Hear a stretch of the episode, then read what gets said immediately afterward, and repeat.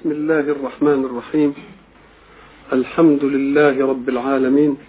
والصلاة والسلام على أشرف المرسلين سيدنا محمد وعلى آله وصحبه أجمعين. وبعد فقد انتهينا في اللقاء السابق عند قول الحق سبحانه أعوذ بالله من الشيطان الرجيم.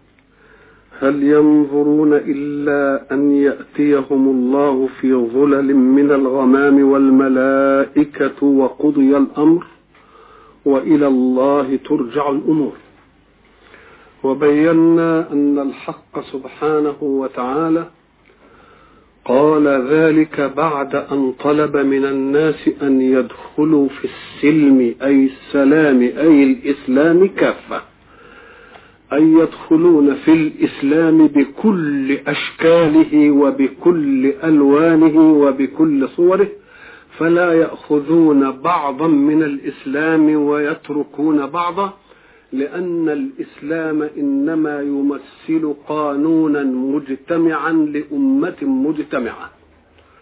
وقلنا إن الحق سبحانه وتعالى أراد بذلك أن يعصم الناس من فتنة اختلاف أهوائهم فتحمل عن خلقه ما يمكن أن يختلفوا فيه.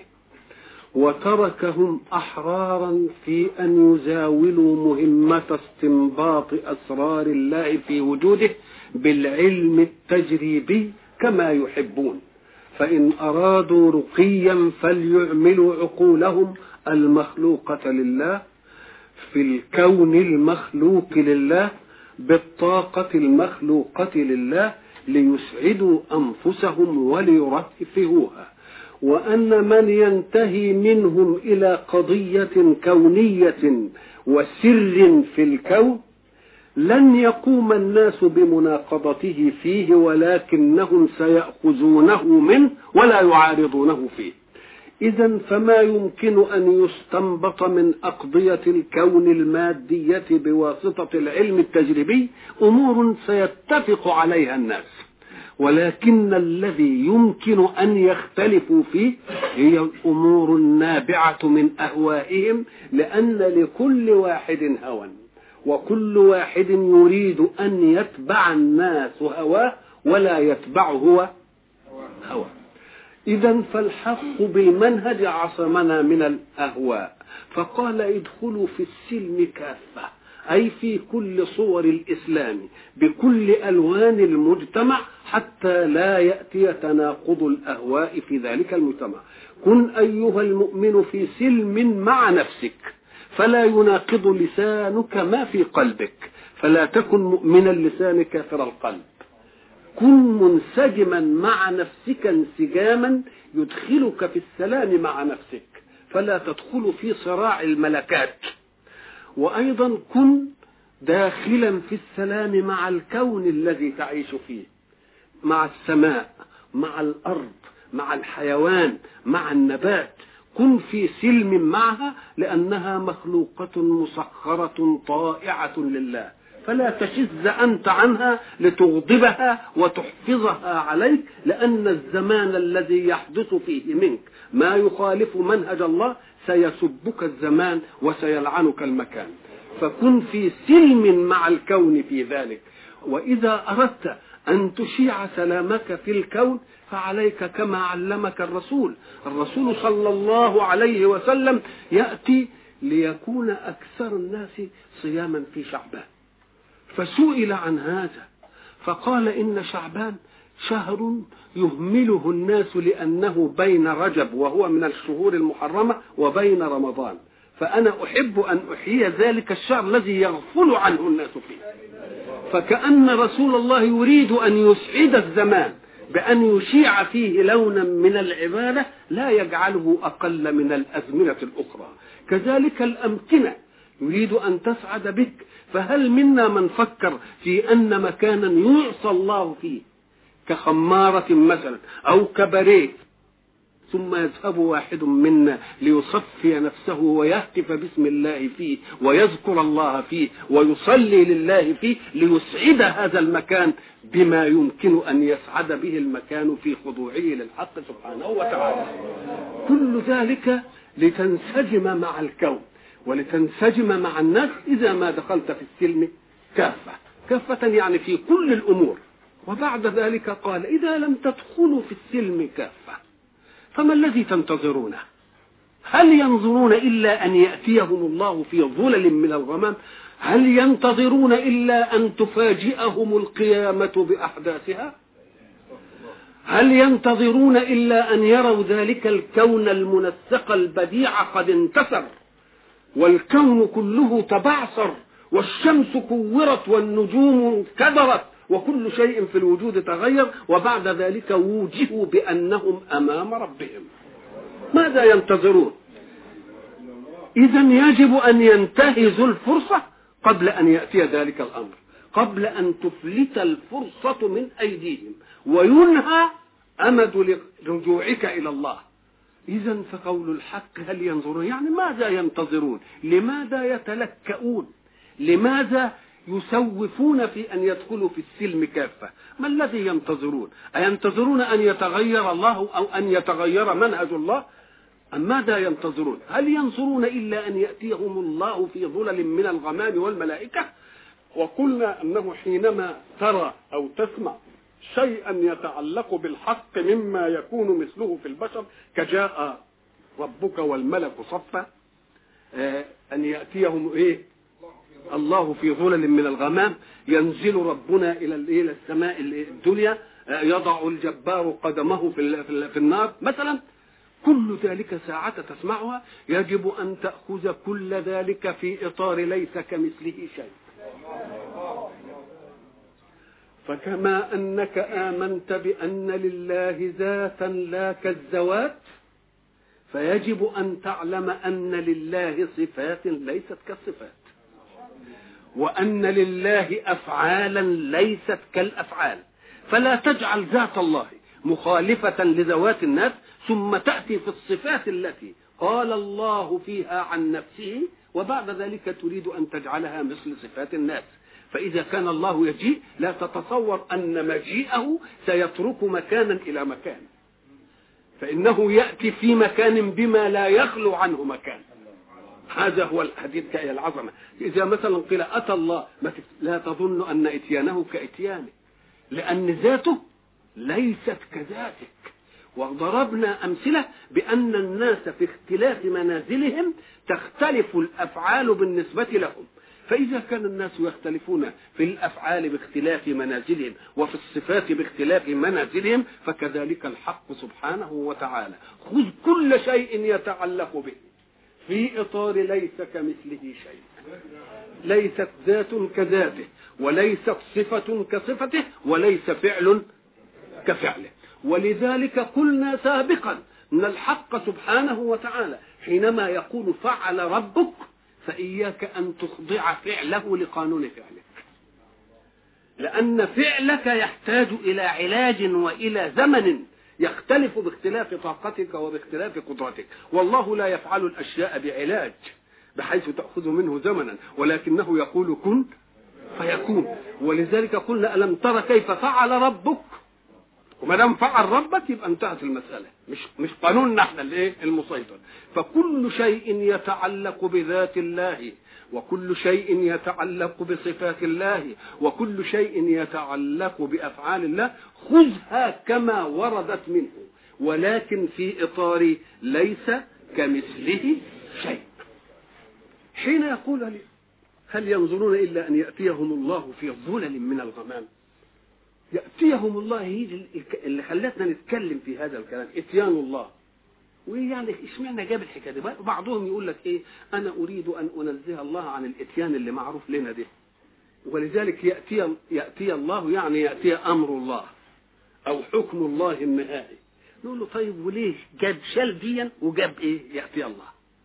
أما قال لك أيوه لأننا في الدنيا نألف جيدا أن يأمر الوالي الأعلى أمرا وأن يأتي من دونه لينفذه والمنفذون له عرضة أن ينفذوا بأمانة ودقة أو ينفذوا بغير أمانة ودقة. فيجوز أن يفعلوا شيئا لم يكن من تقدير الوالي الأعلى. زي مراكز القوة اللي كانت بتعمل أشياء وبعدين يقول لك لا ده الأعلى مش راضي بها ما يعرفش عنها دي. فكأن الحق سبحانه وتعالى يريد أن يعطينا صورة عن الإنجاز الذي لا دخل لاختيار البشر في أن يخالفوا فيه. فبيقول ساعة يجيء الأمر إن خلعت كل قدرة لمخلوق عن ذلك الأمر وأصبح الأمر لله وحده. ولذلك مش هيأتي الأمر بس بتاع ده أنا وياه.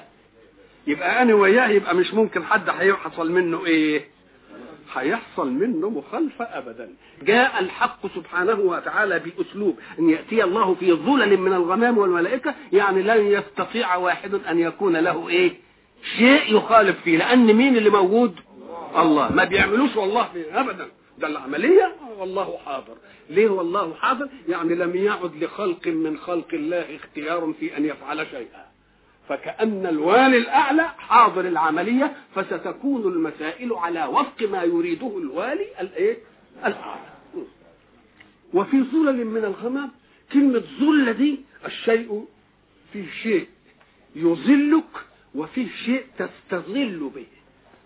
الشيء يظلك لا يكون لك ولاية عليه في أن يظلك إلا إنك أنت تشوف ظله فين وتروح له. وشيء ثاني يقدر أنت تتصرف فيه كالمظلة أو الشمسية. تفتحها عشان تظللك كلمة ظلل دي معناها أنها تستر عنك المصدر الضوئي. ولذلك حينما راد الحق سبحانه وتعالى في قوله وإذا غشيهم موج كالظلل. دعوا الله يعني جاء لهم الفزع الايه؟ الفزع الأكبر ومحيط. كالظلة يعني جاء إيه؟ محيطه إيه؟ محيطة بهم. فكأن الله يريد بذلك أن الكون سينتصر كله وسيأتيك الأمر المفزع. الأمر المفجع المؤمن كان يتوقعه فسيدخل عليه بردا وسلاما. ليه؟ لأنه يحقق ما آمن من أجله. ولكن الكافر هتجيله حاجة ما كانتش في إيه؟ ما كانتش في حسبانه. فشوف بقى مجيء الأمر لمن يؤمنه ومجيء الأمر لمن لا إيه؟ وانظروا إلى الحق سبحانه وتعالى. الساعة تجيء هذه الظلل والملائكة والعملية دي كلها. ويقول إيه؟ قضي الأمر. شوف كلمة قضي الأمر دي. ساعة تسمع قضي الأمر. يعني أفلتت الفرصة من أيديكم. فمن لم يرجع إلى ربه قبل الآن فليست له فرصة في أن يرجع. ولذلك برضه جاب قضي الأمر في أمر نوح. يا بني إيه؟ اركب معنا. مش كده؟ ولا تكن مع الإيه؟ كافرين. قال له إيه؟ سآوي إلى جبل. قال لا عاصم اليوم إيه؟ إلا من رحم وحال بينهما الموج فكان إيه؟ من المغرقين.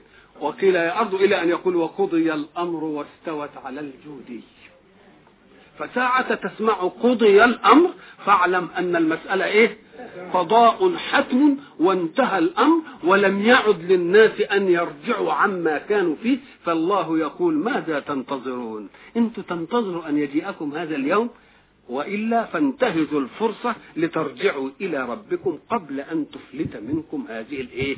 هذه الفرصة. كلمة وإلى الله ترجع الأمور. في امرار تيجي وإلى الله ترجع الأمور وإلى الله ترجع الأمور وإلى الله تصير الأمور ها؟ ولئن رددت إلى ربي ولئن رجعت إلى ربي في فرق بين ترجع الأمور وترجع الأمور. إيه الفرق بينهم؟ ساعة تسمع ترجع الأمور كأن الأمور بنفسها ذاهبة إلى ربها بدون أن يسوقها سائق. ولكن ربما يقول الذين تأبوا على منهج الله وهم في فترة الاختيار في الدنيا يجوز أن يتأبوا على شيء يتعلق بأمر الله فيما يتعلق بالآخرة. ما هم هم تعودوا أن يتأبوا على إيه؟ على أوامر الله في الدنيا. ممكن يقول لك ما هي دي برضه ممكن نقول له لا ده مسألة اثنين أما الراغب فسيرجع إلى ربه هو نفسه لأنه ذهب إلى إيه؟ إلى الخير الذي ينتظره. واللي كان ذيك هيبقى يرجع. يعني تيجي قوة تانية إيه؟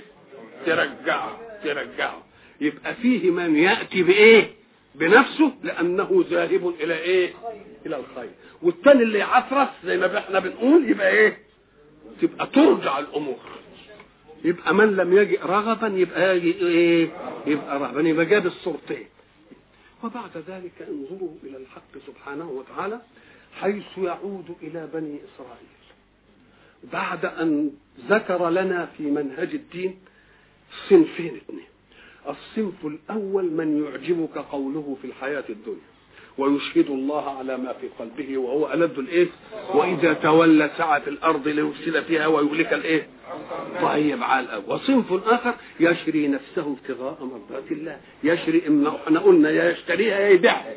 الاثنين جايزين. هؤلاء الصنفان. وبعد ذلك طلب منا أن ندخل في السلم كافة قبل أن نفاجأ بالله في ظلل من الغمام والإيه؟ والملائكة. وبعد ذلك جاء لنا بكلام عن بني إسرائيل. ليه؟ من لبأن بني إسرائيل؟ هم الذين أتعبوا رسولهم. في سؤال الآيات والتعنت والتلكؤ وكل شيء يحول دون دخولهم في السلم كافة. وطلب منا أن ندخل في السلم هم كانوا عايزين يدخلوا في بعض السلم ولا يدخلون في البعض. حسب أهوائهم إن السلم كان من مصلحتهم وإن مش من مصلحتهم وكأن الحق سبحانه وتعالى حين يقول ذلك في كتابه الكريم يؤيده واقع الحياة. نحن دخلنا معهم في سلم ولكنهم لم يشاءوا أن يدخلوا في السلم كافة. أحبوا أن يعزلونا ليدخلوا معنا نحن في سلم ويدخلون مع بقية أمتنا في غير سلم. يبقى هي هي ولا مش هي؟ هي هي. فكأن واقع كتاب الله إنما جاء ليعطينا صورة صادقة تؤكد لنا عن رأي الله فيه. أمثال بني إسرائيل. ساعة تسمع أن الله يأمرك ويأمر رسولك قبلك أن تسأل بني إسرائيل واثق تمام الثقة من أن الجواب لا يكون إلا على وفق ما يريد. فكأن قال أن يراد ذمتهم في هذه المسألة. كأنه لم يرتض ذمتهم إلا في إيه؟ إلا في إنه يسألهم لهم بالله الله جاب لكم كم آية. وتلكأتم بعدها. وتعنتم. ورفضتم الآيات. وطلبتم المزيد. كل ذلك تلكؤ من أن تدخلوا في السلم. كافة. وإذا شئت ذلك فاسألهم ليقولوا هم لا تقل أنت. الله أرسل لكم كذا وعمل كذا بل اسألهم هم. كما يأتي إنسان ينكر خيرك ومعروفك ويشتكيك إلى إنسان فيقول لك ذلك الإنسان سله ماذا قدمت له من جميل. يعني أنا لن أتكلم بل سأجعله هو يتكلم. لا تقول ذلك إلا وأنت على ثقة من أنه لا يستطيع أن يغير شيئا. وساعة تسمع سل بني إسرائيل كم آتيناهم من آيات بينة؟ كم؟ كلمة كم دي؟ سؤال عن الكمية. ومعنى سؤالهم عن الكمية أنها كثيرة كثرة لا تنكر. ألم يفلق لهم البحر؟ ألم تجعل عصا موسى حية ألم يظللهم الله بالغماء ألم يعطهم الله المن والسلوى؟ كل ذلك فعله الله إيه؟ معه. أخذهم بالسنين أخذهم بالقمل والضفادع والدم كل ذلك فعله الله معه. يبقى كأن الحق يقول لرسول الله صلى الله عليه وسلم وحين تقول أن الحق قال لرسول الله صلى الله عليه وسلم فالقول منسحب على أمة رسول الله صلى الله عليه وسلم. يعني إذا جدلت أي واحد قل له الله أعطاكم كم آية. وأنتم نكلتموها وتلكأتم وتعنتم. يعني انت تقولها برضو الايه؟ انت تقولها الآن. وكم آتيناهم من آيات بينة؟ كم دي تدل على الكمية الايه؟ وآية معناها أمر عجيب. وبينة يعني أمر واضح لا يمكن أن إيه؟ لا يمكن أن ينكر. سل بني إسرائيل كم آتيناهم من آية بينة. ومن يبدل نعمة الله من بعد ما جاءته فإن الله شديد العقاب. معنى يبدل نعمة الله يعني إيه؟ نعمة الله حين تصيب خلقه كان الواجب أن تستقبل بالشكران. ومعنى الشكران نسبتها إلى واهبها والاستحياء أن تعصي من أنعم عليك بها. فإذا ما جاءت النعمة بغير ذلك فقد بدلت. ولذلك يقول الحق في آية أخرى ألم تر إلى الذين بدلوا نعمة الله كفرا؟ ما دام بدلوا نعمة الله كفرا يبقى الكفر اللي جه ده جه مطرح إيه؟ مطرح الإيمان. يبقى اذا النعم دي كان مطلوب منها تعمل إيه؟ تعمل الإيمان. فهم بدلوا النعمة وعملوها إيه؟ يعني النعمة كان يجب أن تكون سببا للإيمان ولزيادة الإيمان. ولكنهم إيه؟ بدلوها كفرا. ومن يبدل نعمة الله من بعد ما جاءت؟ فإن الله شديد العقاب. معنى شديد العقاب؟ الأمر الواضح أن ذلك أمر يتعلق بالآخرة. الأمر الذي يتعلق بالآخرة. لعل أناس يستبطئون الآخرة. أو أناس مش مؤمنين بالآخرة. فلو كان الأمر يقتصر على عقاب الآخرة لشقي الناس ممن لا يؤمنون بالآخرة. طيب الذي يؤمن بأن هناك آخرة تأتي وسيكون فيها حساب هو ده اللي إيه؟ سيكون سلوكه على مقتضى ذلك الإيمان. والذي لا يؤمن أن هناك يوم آخر ماذا يكون الموقف منه؟ يبقى العالم يشقى به. يبقى إذا لم يعجل الله بلون من العقوبة للذين لا يؤمنون بالآخرة أو الذين يستبطئون الآخرة لشقي الناس بهؤلاء الذين لا يؤمنون. يبقى لازم كل جماعة لا يقبلون على منهج الله ويبدلون نعمة الله كفرا لا بد أن يكون لله عقاب عاجل لهم. عقاب؟ ليه؟ علشان من لم يصنعه إيمانا وخوفا من اليوم الآخر؟ يبقى لا يصنعه مخافة أن يأتيه في, في الوقت الذي يؤمن به أنه موجود في الدنيا يبقى يخاف لهذا الظالم إذا علم أن ظالما ظلم الناس ثم جاءت آخرته سيئة فسيخاف أن يظلم وإن لم يكن مؤمنا بالآخرة. ليه؟ لأنه يقول لك ده مسألة يعني ما بتتخلفش. كل اللي بيظلم بشوفه نهايته سيئة. يبقى إذا مش مهم إنه ينتظر الإيه؟ ينتظر الآخرة. ولذلك الذين يبدلون نعمة الله كفرا يقول الله فيهم وأحلوا قومهم دار البوار جهنم يصلونها وبئس الإيه؟ نقول له ده ده العقوبة الأخيرة. عقوبة إيه الأخيرة. إنما ليس معنى ذلك أن يتركهم الله في الدنيا بدون أن ينالهم إيه.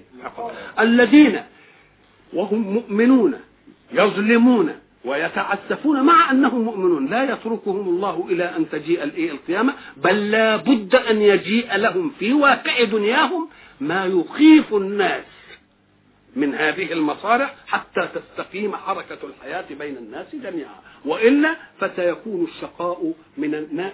واقع على الناس من الذين لا يؤمنون بأن هناك إيه أن... ولذلك كان بعض الصالحين يقول اللهم إن القوم قد استبطأوا آخرتك. وغرهم حلمك فخذهم أخذ عزيز مقتدر. ولذلك شاء الله سبحانه وتعالى أن يجعل في منهج الإيمان تجريم وعقوبة تقع في الدنيا. تجريم بعض الأعمال يجرمها ويضع لها إيه؟ عقوبة. ليه؟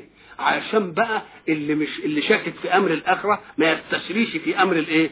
في أمر المعاصي وأمر الإيه؟ المخالفات.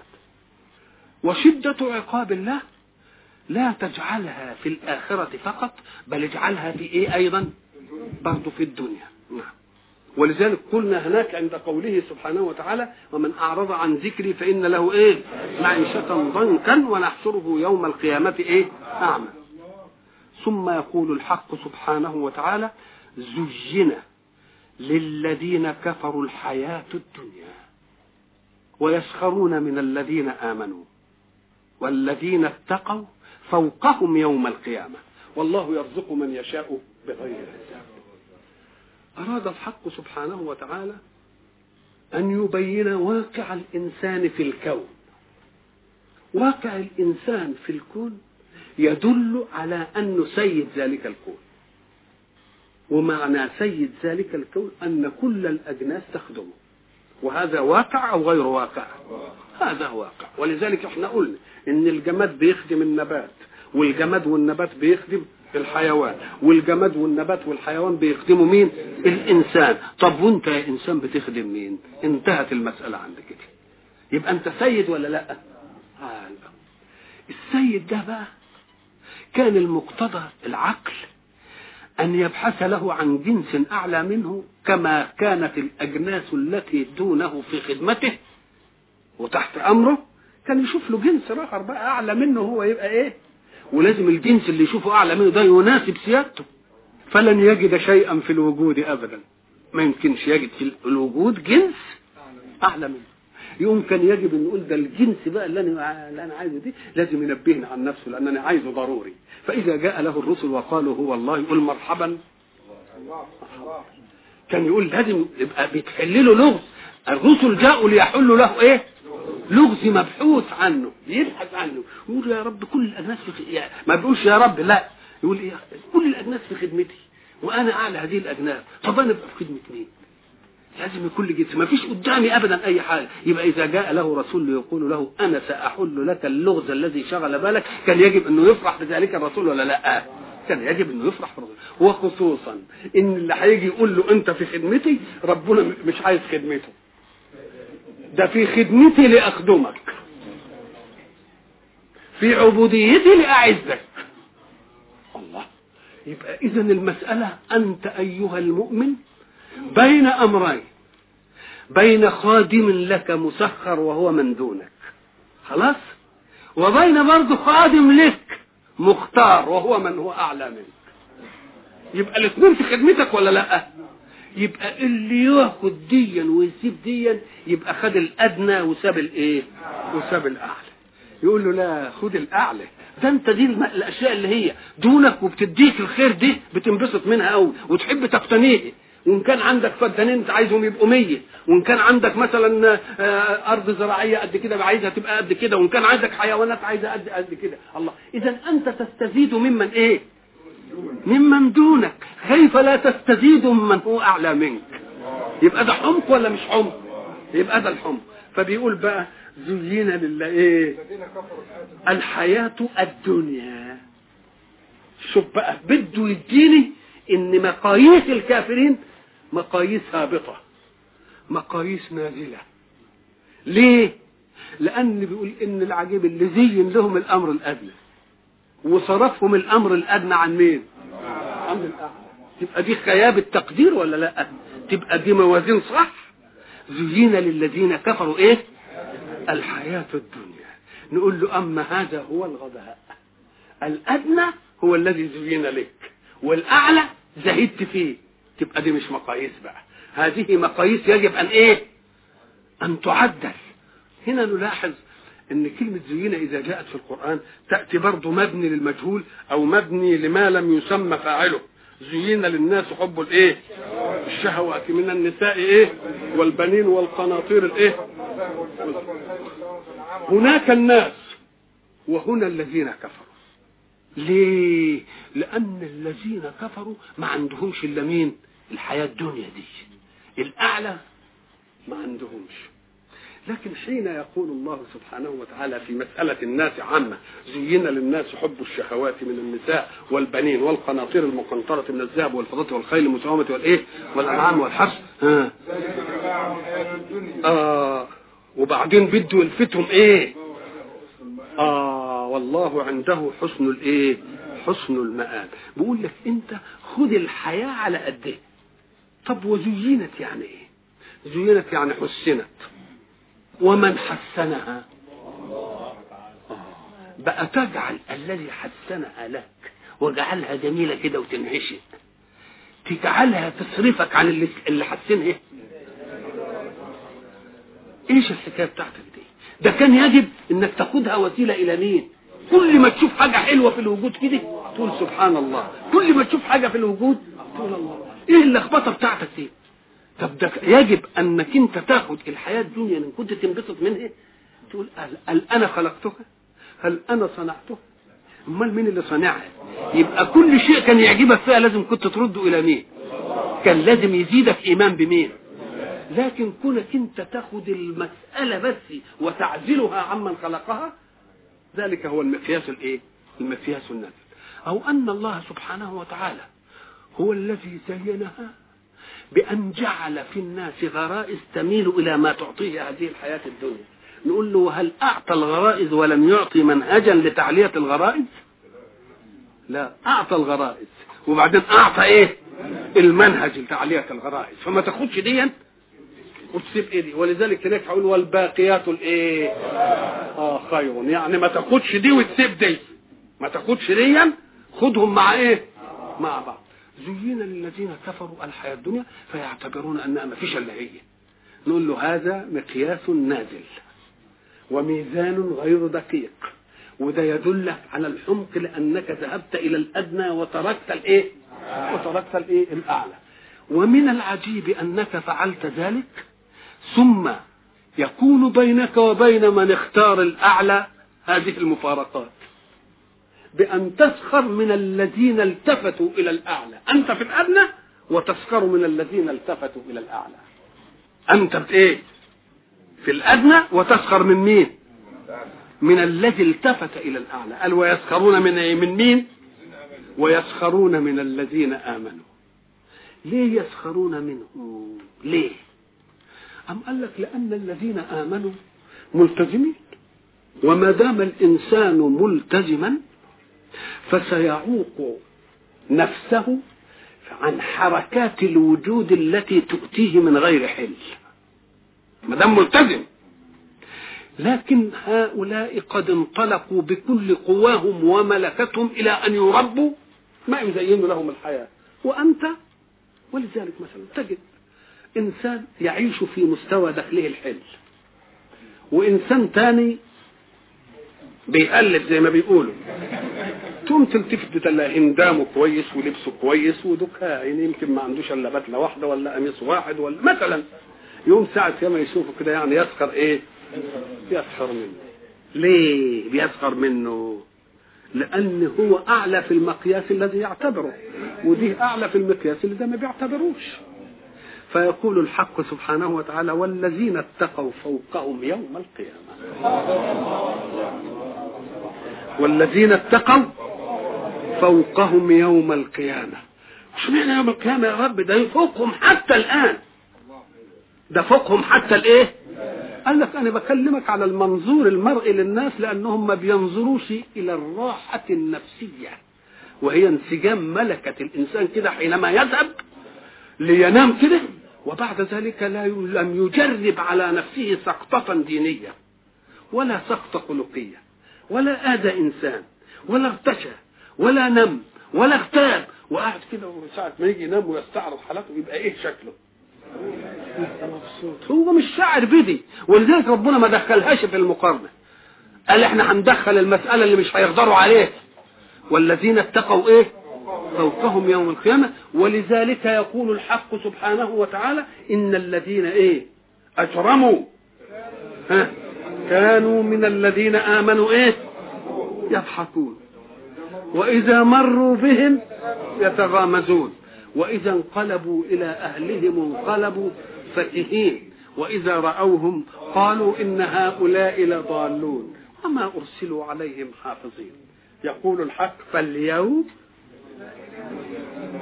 الذين آمنوا من الكفار يضحكون.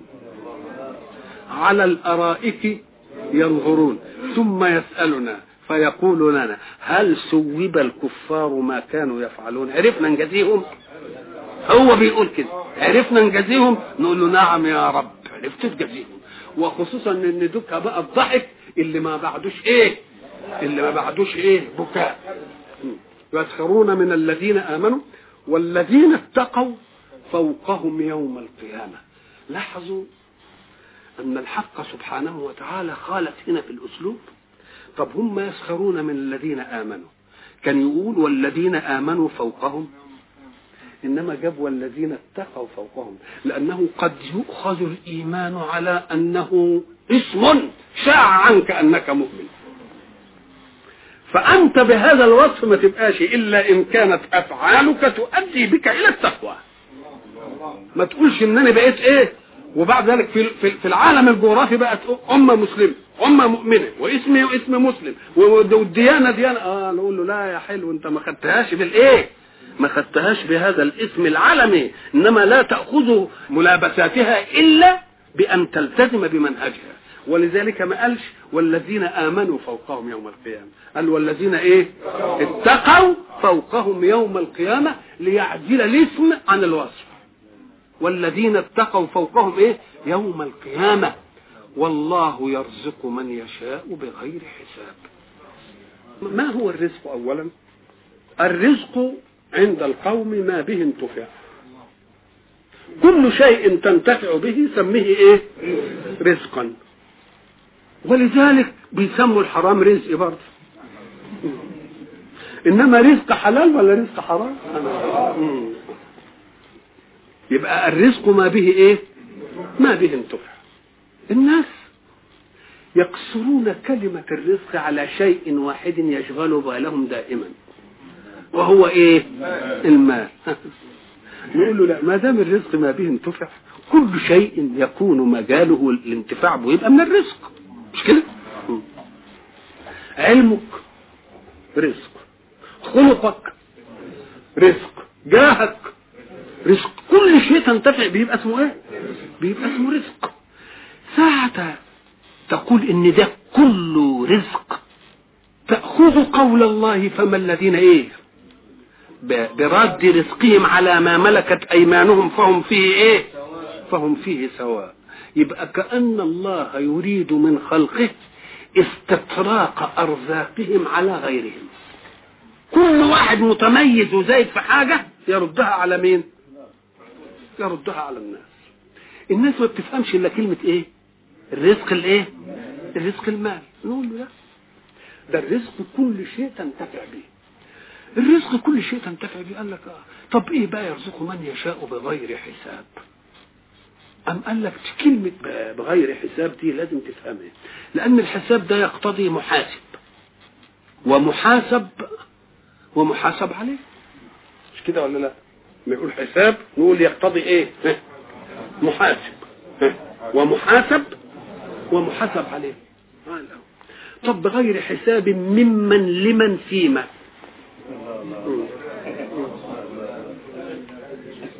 بغير حساب ممن لمن فيما. نقول له تعالى بغير حساب من الله يعني يرزقك لا على قدر سعيك. يمكن أكتر شوية مش ماسك لك حساب. طيب آدي يبقى الحساب وقع من مين؟ من الله. على الأول. طيب يرزق بغير حساب. لأنه حين يرزق لا توجد سلطة أعلى منه تقول له أنت اديت أكتر ليه؟ ما فيش كادر يحكمه. ولا قانون. يدي طلاقة قدرة. طلاقة إيه؟ طلاقة قدرة. يدي للكافر حتى تتعجب انت وتقول الله بيدي للكافر وما يديش ما يديش المؤمن. إما تبقى تحاسبه بقى بقول له أنت بتدي بقى؟ يبقى برضه مش مش داخلة في الإيه؟ طيب هيديني على الحسنة 700 ضعف. برضه بغير حساب. طيب ويجي برضه بغير حساب. حساب إنك أنت ساعتها تأخذ معدودا. إن أخذته من معدود تبقى بتحاسب نفسك. يعني خدت مية من ألف عندك. أخذت معدودا من معدود. يبقى ينقص ولا ما ينقصش تقوم تحاسب تقول لا بلاش أحسن خدت كمان دي حت إيه؟ لكن الله يأخذ معدودا من غير معدود. يأخذ معدود من غير إيه؟ من غير معدود. يبقى إذا ساعة تقرأ بغير حساب؟ قل إن الحساب إن كان واقع من غير الله على الله ما فيش حد هيحاسبه. ما فيش حد إيه؟ طيب وإن كان الحساب واقع من الله على الغير نقول مش هيديني على قدر إيه؟ عملي. بل حي إيه؟ بل حي إيه؟ هيزود. مش هيحاسب نفسه لأن ما عندكم ينفد وما عند الله إيه؟ وما عند الله باق. يبقى اذا تلك العملية اللي هي يرزق من يشاء بغير حساب تخلي كل واحد يلزم أدبه إن رأى غيره قد رزق أكثر منه. لأنه لا يعلم حكمة الله فيها. إلا أن له فيها حكمة. إلا أن له فيها إيه؟ ولذلك قلنا سابقا إن ناس كتير يقول لك لما ربنا يديها نعمة يقول أكرمني ويسلبه من نعمة يقول إيه؟ أنا نقول له لا أنت كذاب وده وأنت كذاب. إنما لا يكون إكرام إلا إذا وفقت في أداء حق النعمة ولا يكون إهانة إلا إذا لم توفق في أداء حق النعمة. وإلى لقاء آخر إن شاء الله.